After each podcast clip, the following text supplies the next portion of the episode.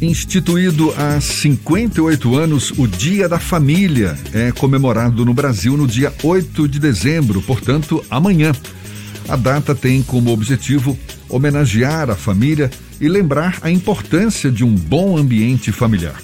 E por falar em família, é bom ressaltar o exemplo que é dado aos pequenos. Uma pesquisa realizada na Espanha apontou que crianças que vivem em um ambiente de tensão, tóxico ou violento perdem a sensação de segurança e são acometidas por estresse crônico, podendo causar danos permanentes às estruturas neuronais.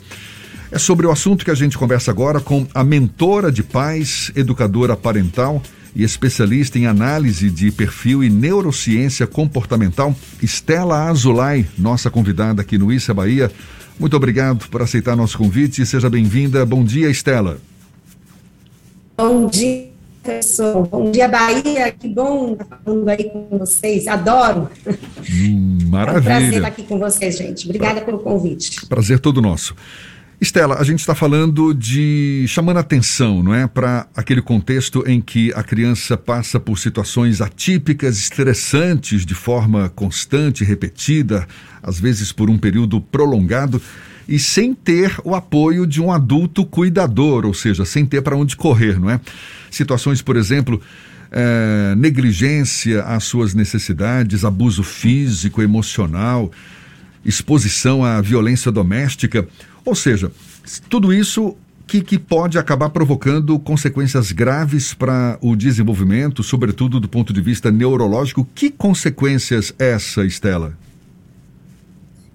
Olha, é, Jefferson, antes de mais nada, eu quero explicar para vocês que quando a gente fala assim, negligência, em abuso físico, abuso emocional, a gente automaticamente vem na nossa mente uma imagem daquela família é, muito violenta, extremamente negligente, onde a criança é, anda descalça, não recebe comida por dias, é, mas isso pode acontecer em diversos níveis, inclusive em níveis que não são tão perceptíveis quanto essas cenas que a gente acaba imaginando quando você fala esse tipo de coisa, né? Agora, o impacto, ele é, assim grave, muito sério, porque nesse período de 0 a 8 anos, que é considerado o período crítico, a criança, ela está formando muitas sinapses, muitas conexões neuronais, né? Ela está aprendendo muita coisa. É como um adolescente é, naquela fase hormonal dele, ele que produz muitos hormônios novos, né?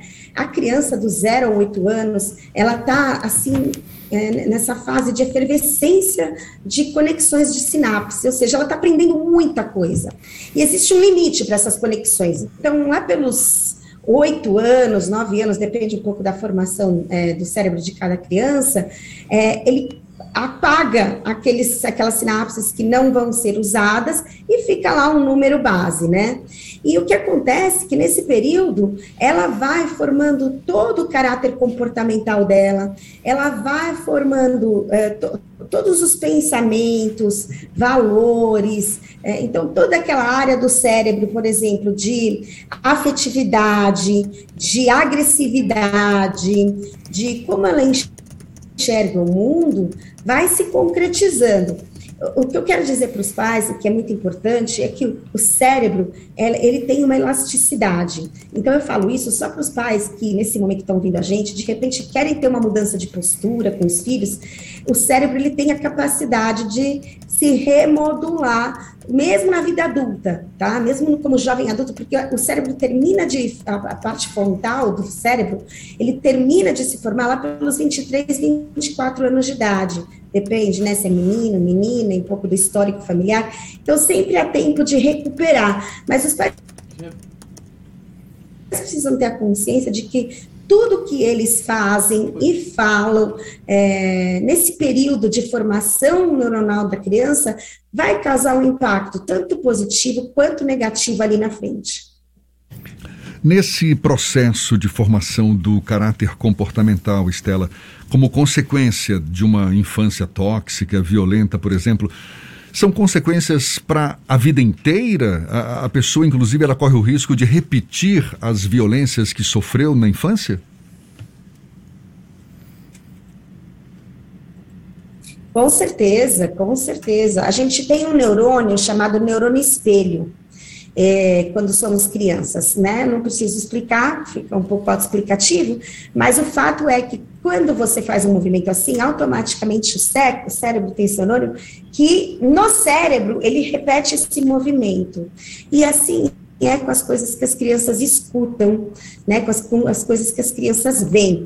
E é muito fácil, eu falo assim, você quer saber como é a casa de uma criança, preste atenção como ela se comporta na escola. Então, muitas vezes você vê o jeito que aquela criança fala na escola, um jeito um pouco agressivo, às vezes um jeito um pouco autoritário, é, ou se aquela criança é muito amável, ou se aquela criança quer, deixa que todo mundo faça as coisas por ela, você pode ter certeza que ela está repetindo comportamentos em casa, né? Tantos, tantos os comportamentos que são muito visíveis e gritantes, quanto aqueles comportamentos que são mais retraídos.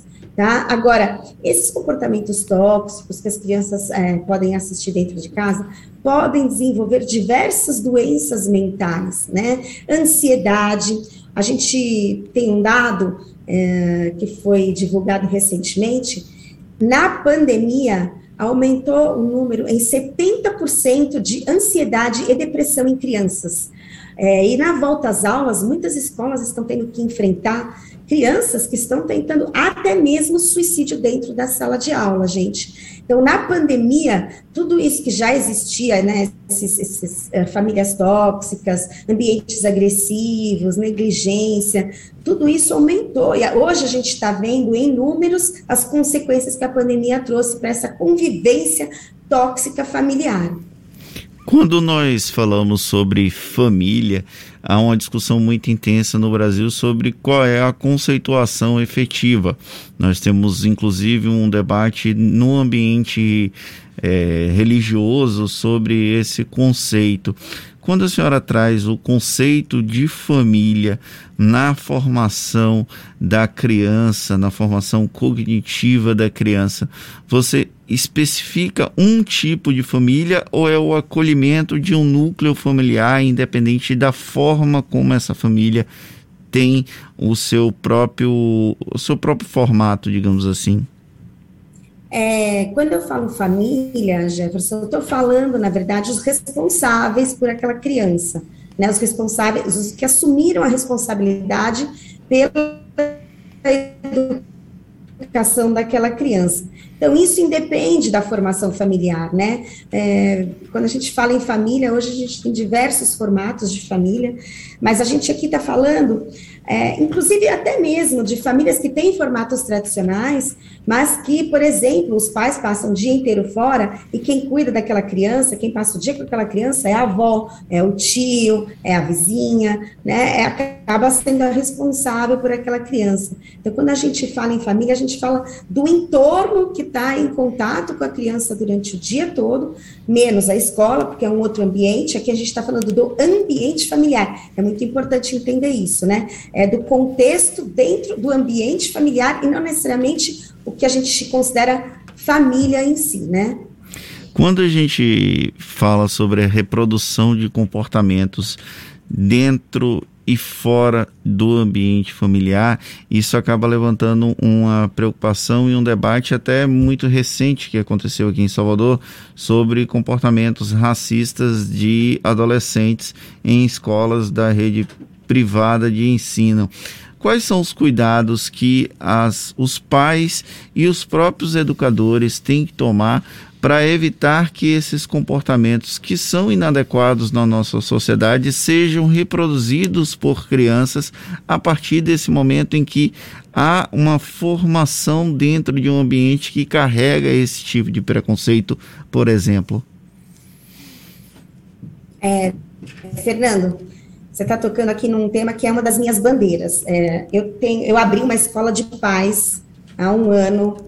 É uma escola que tem aí uma grade curricular para ensinar os pais nas funções educadoras deles.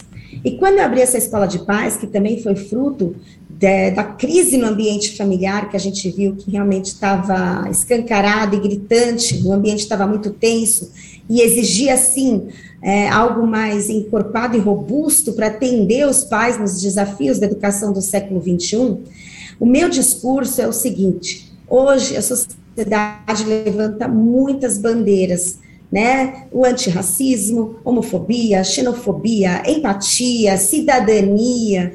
E todos nós temos um discurso de querermos uma sociedade mais justa, uma sociedade melhor, de buscarmos um mundo melhor para os nossos filhos e netos. E a minha grande bandeira é a seguinte: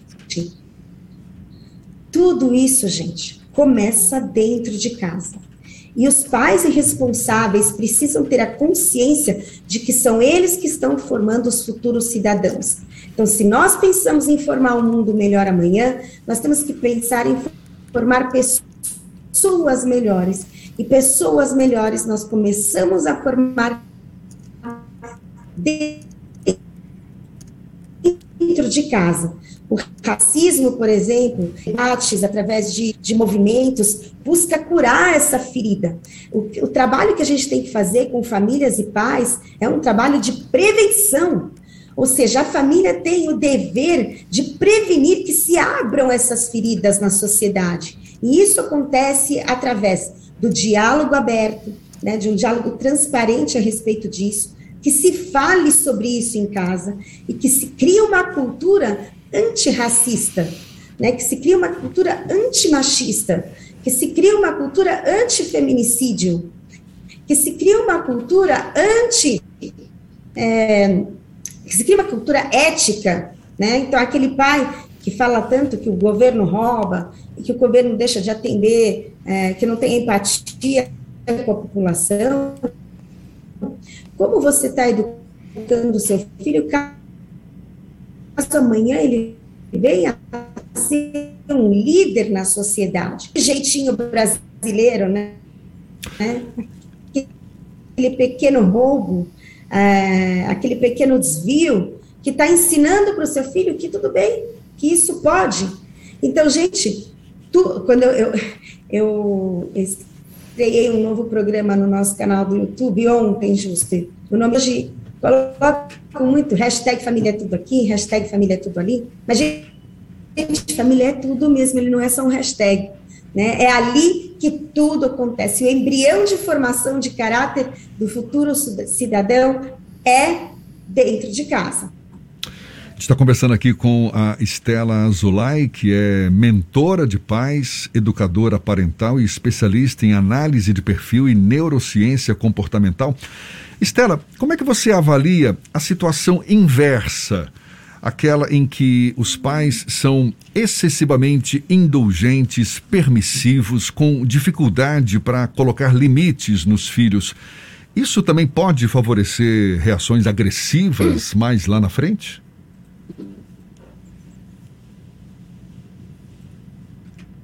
Olha, é, eu me aventuro a dizer aqui, inclusive, inclusive eu estou é, escrevendo um livro a respeito disso, vai ser lançado em 2022, no primeiro semestre, é, e é pior. É pior é, do que um lar que seja mais autoritário, tá? Por quê? Porque hoje é, a gente vive num mundo muito acelerado, o chamado mundo VUCA, né?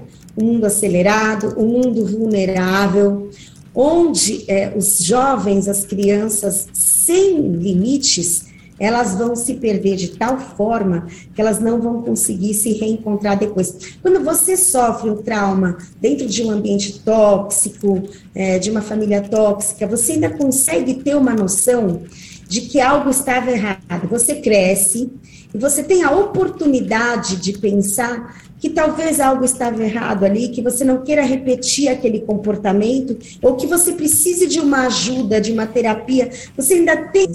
Quando você cresce numa casa permissiva, onde tudo pode, onde é tudo, tudo liberado, você não tem essa noção, essa força quando você cresce.